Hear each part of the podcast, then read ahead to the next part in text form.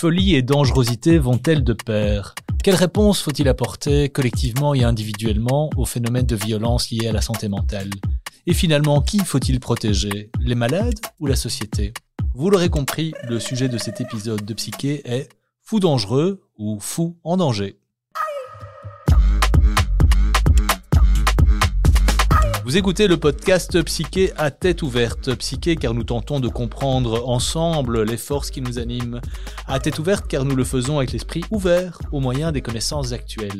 Bref, Psyché, c'est le seul podcast qui traite avec sérieux et légèreté de la santé mentale.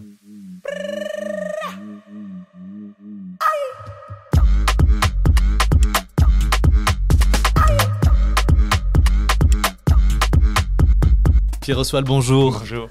Le sujet de la dangerosité de la maladie mentale, vous le connaissez bien. Vous êtes spécialisé en psychiatrie médico-légale et vous êtes amené à expertiser et à soigner des personnes qui présentent un trouble mental et qui ont commis des actes de violence.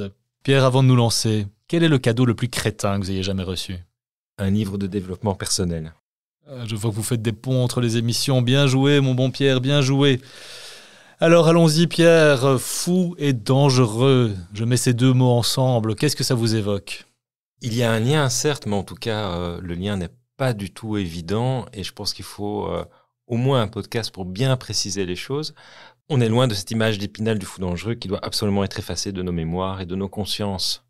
Pierre, c'est un sujet qui revient euh, régulièrement, bah, euh, souvent euh, malheureusement suite à des, incidents avec un, fort contenu dramatique et fortement médiatisé également. Oui, il suffit d'un événement en particulier pour que ressorte ce fantasme dans, dans la presse, sur les sites internet, que la maladie mentale serait une source de violence. Et que par le fait de maîtriser la maladie mentale, on supprimerait toute forme de violence, qui est totalement idiot, je dirais, d'un point de vue même conceptuel, puisque la violence est inhérente à, la société, peut même parfois être positive, mais surtout euh, créer des situations très problématiques lorsque on présente une maladie mentale, parce que c'est la double peine. On souffre déjà intérieurement de ce que la, la maladie provoque en soi, mais on souffre aussi du regard de l'autre et finalement de toute une série de, de problèmes d'accès aux soins de santé, de possibilités de soins qui sont euh, clairement euh, euh, empêchées de par cette, cette conviction totalement dépassée de la violence. Donc Pierre, on, on le voit tout de suite, le, le- le sujet qu'on va aborder aujourd'hui est, est très très large en fait. Oui, parce que bah, on a cité des mots et on va en citer d'autres. Il y a la violence, la dangerosité, la maladie mentale. Euh, ce sont des concepts qui dépassent simplement leur, leur périmètre. Un malade mental, qu'est-ce que c'est? C'est quoi la violence? C'est quoi la dangerosité? Est-ce que la dangerosité exprime plutôt un sentiment, une peur, une crainte, ou bien vraiment une réalité dans le fait de pouvoir provoquer ou de, le fait de pouvoir mener un passage à l'acte qui serait alors délictueux, criminel, en tout cas qui pourrait provoquer des victimes. Autant de nuances qui sera évidemment difficile de mettre en première page, euh, en couverture d'un magazine à sensation. Et donc c'est tout l'intérêt qu'on a d'avoir une vingtaine de minutes euh, à pouvoir euh, à pouvoir bénéficier de vos lumières dans ce domaine-là. Merci déjà pour tout ça, Pierre. Alors peut-être une question très très générale d'abord, Pierre. Pourquoi la folie nous brusque-t-elle?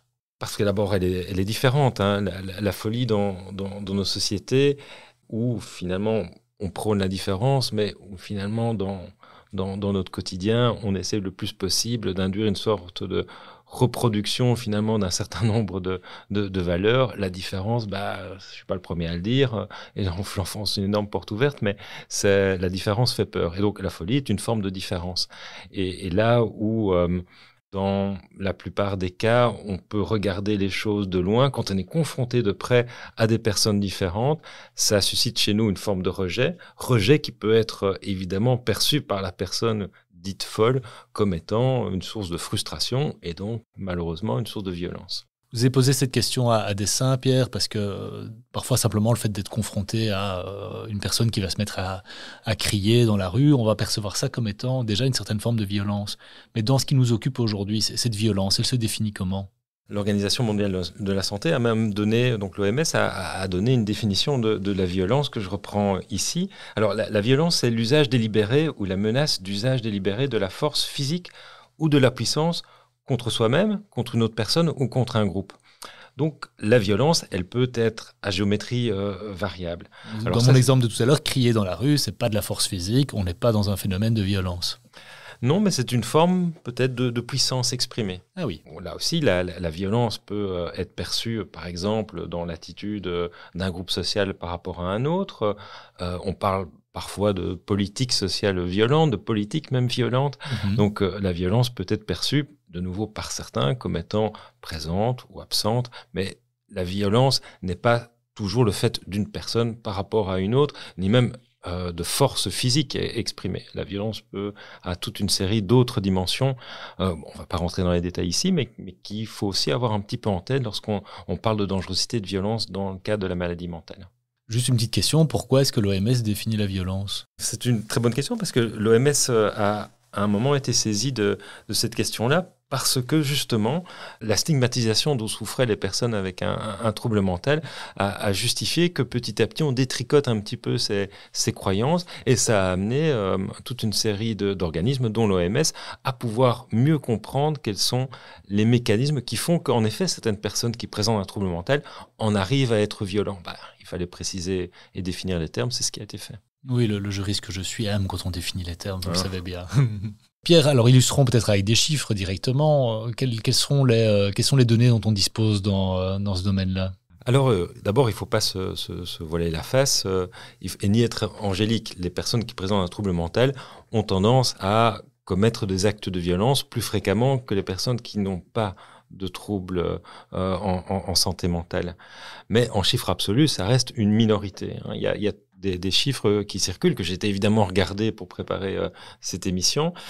Et euh, ce qu'on sait, plus ou moins, c'est que entre 2 et 5% des actes euh, de violence, en tout cas ceux qui sont répréhensibles, en tout cas judiciarisés, sont le fait de personnes qui présentent une maladie mentale avérée. Donc des faits de violence faits par des personnes qui ont une maladie mentale, c'est quand même hyper rare.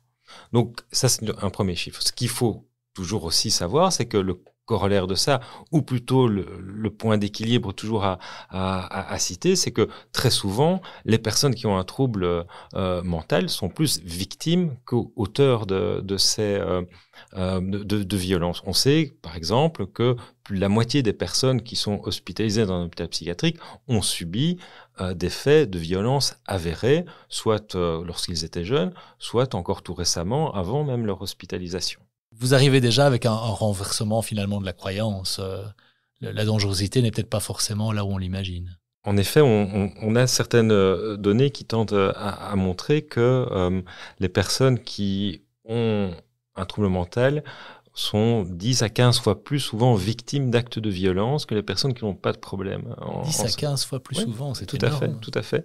Euh, ce sont des, des, des, des, chiffres qui sont été reproduits dans, dans, dans différents pays euh, et on peut peut-être le, comprendre vu la, la précarité de, de, de, de, certaines situations euh, économiques, sociales, familiales euh, de, de, ces personnes qui voilà, se retrouvent dans des milieux, dans des environnements qui justifient, peut-être euh, évidemment à, tort, mais qui justifient de comportements violents. C'est ça. Ben, ce, qui, est passionnant, évidemment, avec vous, comme toujours, on part d'un trait qui est, euh, qui est placé entre deux concepts, maladie mentale et, euh, et, violence, et vous nous faites prendre du recul, et s'ajoute finalement dans ce tableau toute une série d'autres éléments. Ici, vous dites le contexte socio-économique euh, va avoir une influence sur justement cette, notion de violence. C'est bien ça? Tout à fait. Donc les personnes qui présentent un problème de santé mentale grave. Hein. Et là, je pense qu'il faut qu'on soit aussi bien clair sur, ces notions-là. Parce qu'on on l'a dit et redit, on est tous à un moment de notre vie exposés évidemment à des problèmes de, santé mentale, mais quand on parle de, certains troubles particulièrement euh, sévères, eh bien, ces troubles sont souvent associés à de la précarité, de l'isolement social, la prise de substances aussi psychoactives qui peuvent là aussi euh, euh, changer aussi les attitudes qu'on a vis-à-vis des, autres et parfois un petit peu pousser à, la violence. Il y a aussi bah, les, dispositions euh, économiques, euh, euh, un environnement parfois familial qui est destructeur, pas spécialement du fait de la maladie mentale, mais du fait peut-être de valeurs qui sont renvoyées, qui ne correspondent pas non plus à, ce qu'on attend de mieux dans la société.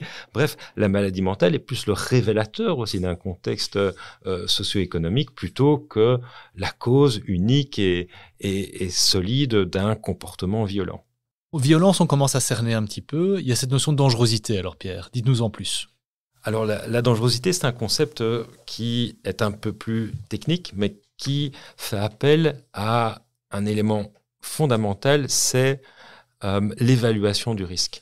On est violent ou on ne l'est pas. Quand on parle de dangerosité, il s'agit de, de cet acte qui à évaluer le risque de, violence dans le futur.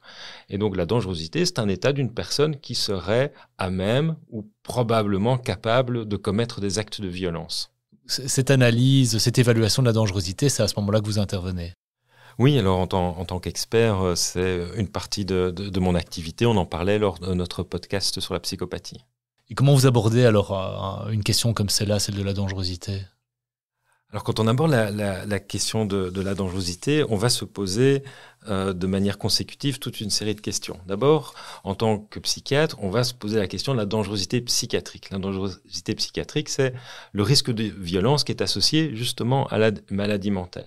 Et là, ce qui est très intéressant, c'est que de plus en plus, on se rend compte que cette dangerosité, elle englobe toute une série d'autres éléments que la maladie mentale.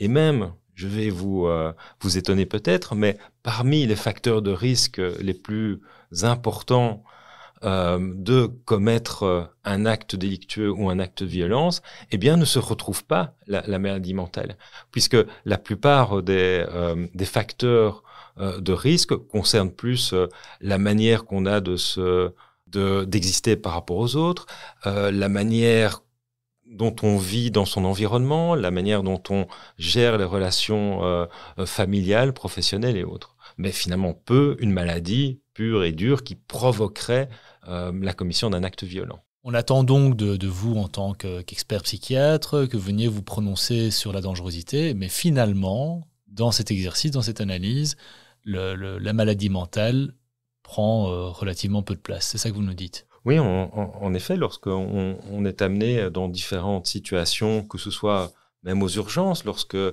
y a une possibilité d'hospitaliser sous contrainte une, personne, ou bien dans des dispositifs plus, judiciaires, comme euh, par exemple au, tribunal, on est amené à faire euh, l'évaluation de toute une série d'éléments qui pourraient euh, expliquer ou qui pourraient amener la, personne à voir son risque augmenter de commettre un certain nombre d'actes violents. Et on se rend compte que dans l'ensemble de ces critères-là, bah, la maladie mentale occupe une place tout à fait restreinte. C'est peut-être pas la maladie mentale qui peut expliquer le risque de commettre un nouveau délit, mais toute une série d'autres éléments, en partie liés à la manière dont la personne se positionne dans le monde qui l'entoure.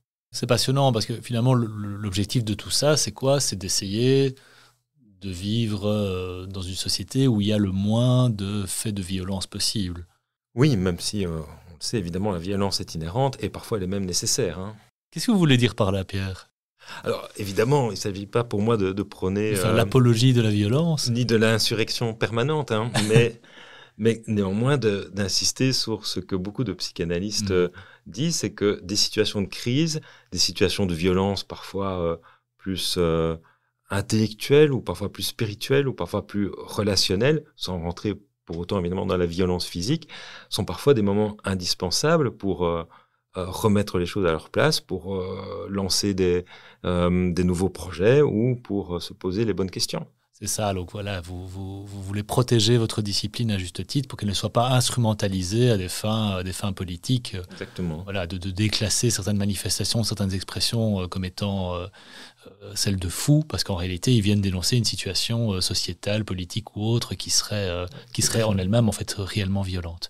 Tout à fait, tout à fait. Et certains, certains auteurs ont, ont pendant longtemps euh, justifié et même prôné, même des, des, des, psys, des psychanalystes, des psychiatres, on prenait une certaine forme de résistance euh, euh, civile à ce qu'ils estimaient être une violence institutionnelle ou étatique. Hmm. Je vous reconnais bien là, vous nous faites monter en maturité, monter en sagesse, Pierre. Merci, merci, merci pour ça. Vous intervenez comme psychiatre euh, pour euh, faire cette évaluation de la dangerosité. Vous intervenez également comme psychiatre, comme, comme soignant pour, euh, bah, pour adresser la partie quand même de santé ou de maladie mentale de, des personnes qui, qui auraient commis ou seraient susceptibles de commettre des actes de violence. Oui, tout à fait. Et alors c'est là aussi que on peut trouver une certaine forme de continuité entre ce moment d'évaluation et ce moment de traitement. Lors de l'évaluation, on met en évidence, par exemple, que euh, la personne consomme euh, certaines substances. Donc, bah, le soin va se concentrer sur euh, toute une série de, techniques, d'approches pour permettre à la personne et l'accompagner dans un processus de, diminution de sa consommation de diverses substances. C'est un exemple parmi d'autres. On peut par exemple aussi imaginer, et ça a été d'ailleurs fortement démontré, que lors qu'est-ce qui fait que ce que nous on appelle dans notre jargon, on passe à l'acte. Qu'est-ce mm. qui fait que une personne à un moment se dit, bah, je vais quand même taper dessus? Dans ce cadre-là, on a pu démontrer que cette personne jugeait mal les conséquences positives, les conséquences négatives de ses actes. À un moment, elle a dit qu'il y aura plus de conséquences positives à agresser une personne que ne pas le faire. Donc, tout notre travail va essayer de pouvoir recréer cet équilibre pour que lors d'une prochaine situation qui pourrait l'amener à passer à l'acte, elle puisse mettre plus en évidence les aspects négatifs de ce passage à l'acte plutôt que les aspects positifs. Et donc là, on le fait par toute une série de techniques qui peuvent passer de, de réhabilitation euh, psychosocial, de parfois de, certains exercices euh, de thérapie cognitivo-comportementale, par exemple. Donc toute une série de dispositifs assez techniques qui permettent à la personne de pouvoir un peu mieux juger et mieux anticiper les conséquences négatives de ses actes. En définitive, vous allez donc agir sur une partie des déterminants et les autres finalement Quelle est la réponse sociétale qu'on apporte par rapport à ces difficultés-là? Alors ces déterminants, ben oui, vous, avez raison, sont à la fois euh, liés à la personne, sont liés à son environnement proche et aussi aux réponses globales que la société apporte à cette fameuse différence souvent qu'ils portent euh, en, eux-mêmes. Alors on ne sait jamais agir sur évidemment tous les déterminants, surtout que une partie de ces déterminants sont ce que nous on appelle le jargon sont statiques, c'est-à-dire qu'ils ne changent pas mais il y a une série d'autres qui sont dynamiques. Et ces facteurs dynamiques, ceux-là, on peut agir. Mais c'est vrai que globalement, au-delà de prôner et d'aider la personne à mieux s'adapter, à mieux comprendre euh, les conséquences de ses actes, il y a aussi toute un, une réflexion sociétale qu'il faut avoir pour mieux appréhender cette question de, de, de, la violence. Et là, on en a parlé évidemment en filigrane dans la plupart de nos podcasts, la question de la stigmatisation, elle est essentielle. Là où on considère que la folie serait en soi génératrice de violence, c'est évidemment là-dessus qu'il faut agir, puisque non, clairement, ce n'est pas la maladie mentale qui est source de violence, c'est plutôt un ensemble d'attitudes, certes personnelles, environnementales, euh, je dirais, euh, rapprochées, mais également toute une attitude sociale qu'il faut changer. Euh, il y a quand même quelque chose d'assez étonnant dans nos sociétés, c'est que je suis convaincu que les personnes porteuses d'un trouble en santé mentale sont les dernières personnes totalement stigmatisées. Euh, on se permet euh, d'utiliser des termes qu'on se permettrait plus, et à raison d'utiliser pour certaines autres minorités, mmh. et aussi adopter des attitudes totalement incroyables. Imaginez que une minorité soit par exemple interdite d'aller aux urgences, ou que ces personnes soient d'office prise en dernière euh, position dans une salle d'urgence, bah, on irait manifester dans les rues, et à raison. Eh bah, c'est ce qui se passe avec les personnes qui ont une maladie mentale. On a parlé, Pierre, de la violence qui peut s'exprimer dans des environnements, on va dire, euh, urbains, dans la, dans la rue, dans la, dans la ville. Il y a aussi une violence qui, euh, qui a lieu à l'intérieur des institutions qui prennent en charge justement les, les personnes souffrant de, de, maladies, de maladies mentales. Vous l'expliquez comment, cette violence? Par un, phénomène qu'on connaît bien depuis longtemps, c'est que ces, environnements, euh, en général isolés, sous couvert de réelle bienveillance, euh, bah, créent une certaine forme de, maltraitance.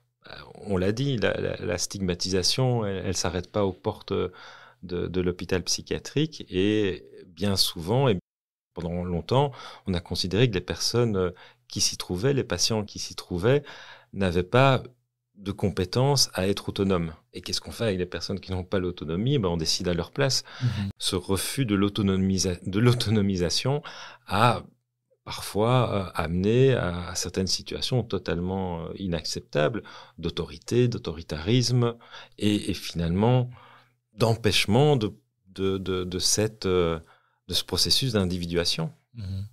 On l'a parlé par ailleurs aussi dans d'autres épisodes. Euh, il y a évidemment une série de personnes qui se trouvent hospitalisées sous contrainte, ce qui est déjà en soi une forme de, une forme de violence qui est faite à ces personnes. Exactement. Euh, c'est une situation à laquelle il faut euh, être attentif lorsqu'on prend en charge des personnes sous contrainte.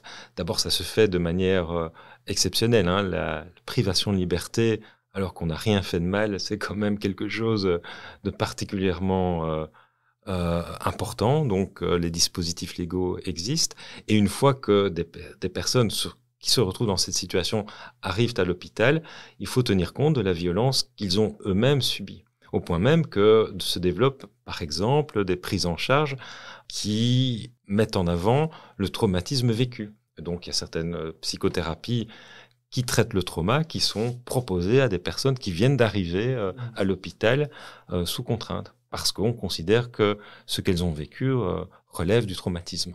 Pour boucler la boucle, ces personnes qui se trouvent hospitalisées sous contrainte, euh, c'est parce qu'elles présentent justement un caractère de dangerosité envers les autres et envers eux-mêmes. Hein, c'est bien ça. Tout à fait, d'où euh, l'absolue nécessité de faire une évaluation rigoureuse de la dangerosité qui ne se base pas uniquement sur la maladie mentale, mais sur tous les autres déterminants dont on a parlé aujourd'hui.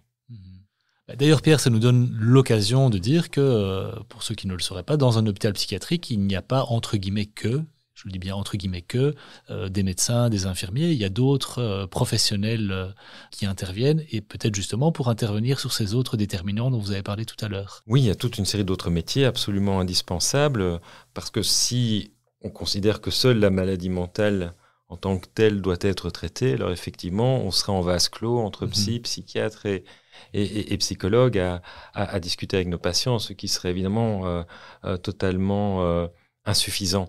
D'autres métiers existent.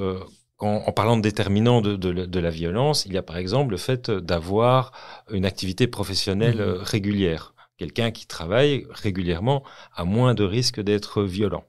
Et donc là, par exemple, c'est tout l'intérêt d'avoir une équipe d'assistants sociaux de, qualité qui permettent, par exemple, euh, aux, personnes de retrouver leurs droits et d'avoir accès à toute une série d'activités professionnelles.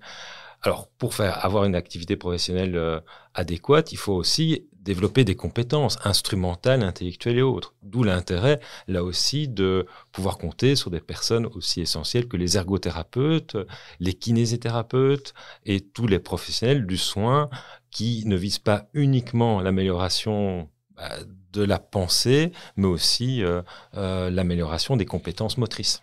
Et se développe aussi cette notion de santé globale. Hein. C'est un peu, euh, je, sais que vous êtes un des fervents défenseurs justement de cette reglobalisation, de cette prise en charge euh, de, la santé. Vous pouvez nous en dire un petit mot tant qu'on y est? Ah oui, mais là vous me lancez sur un sujet que, qui évidemment m'intéresse au, plus haut point. En ayant, comme vous l'avez entendu, euh, cette vision, je dirais, la, plus ouverte possible à tous ces, ces déterminants, permettre à la personne euh, d'avoir une image d'elle-même euh, améliorée, de pouvoir euh, considérer que la santé physique améliore la santé mentale et inversement, bah, nous impose hein, de prendre la personne en charge dans sa globalité et pas uniquement sous l'angle restreint et restrictif de la, de, la psychiatrie. Et c'est tout, tout l'art d'ailleurs et tout l'intérêt du soin sous contrainte que le plus possible d'amener euh, la personne à se rendre compte que euh, aller mieux, si elle le désire, passe par toute une série de choses qui doivent pas spécialement être imposées, mais qui peuvent aussi être de l'ordre d'activités euh, agréables, comme parfois faire du sport, sortir, s'aérer. C'est à la fois bon pour la tête, c'est bon pour le corps, et ça diminue les frustrations et ça diminue le risque de violence. Je reprends mon, euh, mon ébahissement de tout à l'heure. On est parti de, deux points qui étaient la dangerosité et euh, la maladie mentale. Et nous voilà maintenant face à, tout un florilège d'aspects, de, concepts, euh, aussi bien d'ergonomie, aussi bien de sport, d'hygiène de vie, de prise en charge globale, esthétique même, pour justement... Ah travailler sur l'ensemble des déterminants et réduire ce, ce risque de, de, de, passage à l'acte, hein, comme vous l'avez dit tout à l'heure. Euh, c'est vraiment tout bonnement passionnant, Pierre. Oui, tout à fait. Enfin, je trouve que c'est passionnant en tout cas. et, et, je, euh, et, et, plusieurs modèles existent hein, pour, euh, pour développer une approche qui n'est pas contraignante. Hein. Améliorer et diminuer le risque de récidive en, dans notre domaine médico-légal ne passe pas uniquement par des, procédures et des processus de contraintes, mais également par toute une série de, de, facteurs qui améliorent le, bien-être et, qui font que, bah, in fine, une personne qui se sent bien dans sa peau n'a pas spécialement envie de commettre des actes de violence. On est vraiment au cœur de ce qu'on voulait faire avec ce podcast, hein, au-delà de partir de phénomènes de société, les décortiquer et profiter bah, de votre expertise et de, de celle de vos euh, confrères et autres euh, et homologues euh, du monde du soin en sens large, bah, pour justement inviter les, auditrices et les auditeurs à, ajouter des, petits, des petits éléments, des, des, paires de lunettes un peu différentes pour, pour entrevoir ces phénomènes de société. Merci, merci pour ça, Pierre. Ah, ben, j'en serais ravi si on arrivait à tout ça. Ce qui nous amène au terme de cet épisode. Il est une tradition dans Psyché, Pierre, c'est que vous proposiez à nos auditrices et à nos éditeurs qui souhaiteraient approfondir le sujet du jour trois ouvrages ou créations artistiques. Alors pour parler de la, violence, j'ai décidé de, peut-être d'aborder un film dont on n'a pas encore parlé dans nos précédents podcasts, c'est Répulsion de Roman Polanski avec Catherine Deneuve, qui euh, est un bon exemple du fait que bien souvent, euh, euh, les personnes qui ont un trouble de santé mentale sont plus souvent agressives envers elles-mêmes qu'envers les autres. Et euh, l'histoire de, Catherine Deneuve dans Répulsion en est un, très bon exemple. Alors, il y a un deuxième livre que je vous recommande chaudement. C'est un livre qui s'appelle tout simplement Violence de Daniel Siboni, qui est euh, philosophe et, et, psychanalyste, mais que surtout ça ne vous empêche pas de lire le livre. C'est pas du tout rébarbatif parce qu'il y développe une, une, vision tout à fait euh, intéressante et intelligente, intelligente de la, violence comme étant aussi un processus créatif. Il nous permet là aussi de, de, considérer finalement que euh, la violence n'est pas en soi quelque chose qu'il faut absolument annihiler, qu'il faut euh, considérer comme étant de l'ordre de l'étrangeté ou de l'altérité, mais quelque chose qu'on porte d'office en nous et qu'il faut pouvoir nommer et, réfléchir. Donc passionnant livre Violence de Daniel Siboni. Et enfin, peut-être euh, pour ceux qui aiment l'histoire, je conseille vraiment, là aussi, et ça se lit comme un roman, c'est l'histoire des émotions sous la direction d'Alain Corbin, de Jean-Jacques Courtine et de Georges Vigarello, qui est un, une somme assez passionnante de la manière dont les émotions, dont la colère et la violence qui parfois en est la, conséquence, ont été euh, considérées au travers des, des, siècles. Et il y a des pages passionnantes sur la notion de violence dans l'Antiquité, à la Renaissance et au XXe siècle. Merci beaucoup, Pierre. Je signale aux auditrices et aux auditeurs qu'ils trouveront une bibliographie non exhaustive dans le descriptif de l'épisode du jour.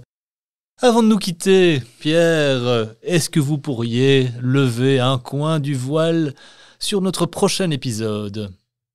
Alors, euh, rappelez-vous, Alban, que nous avons déjà parlé de, de, TDAH, de ses généralités et euh, des signes principaux. Lors du prochain podcast, on s'intéressera aux aspects thérapeutiques. Le rendez-vous est pris. Merci à toutes et tous pour votre écoute et n'oubliez pas, envers et contre tout, gardez la tête ouverte.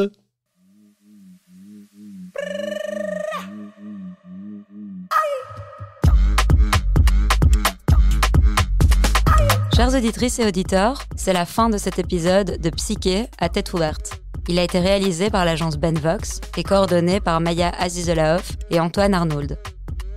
Si vous avez aimé, vous pouvez liker et partager. Vous pouvez aussi nous envoyer vos propositions de thèmes à l'adresse info at psyche.be.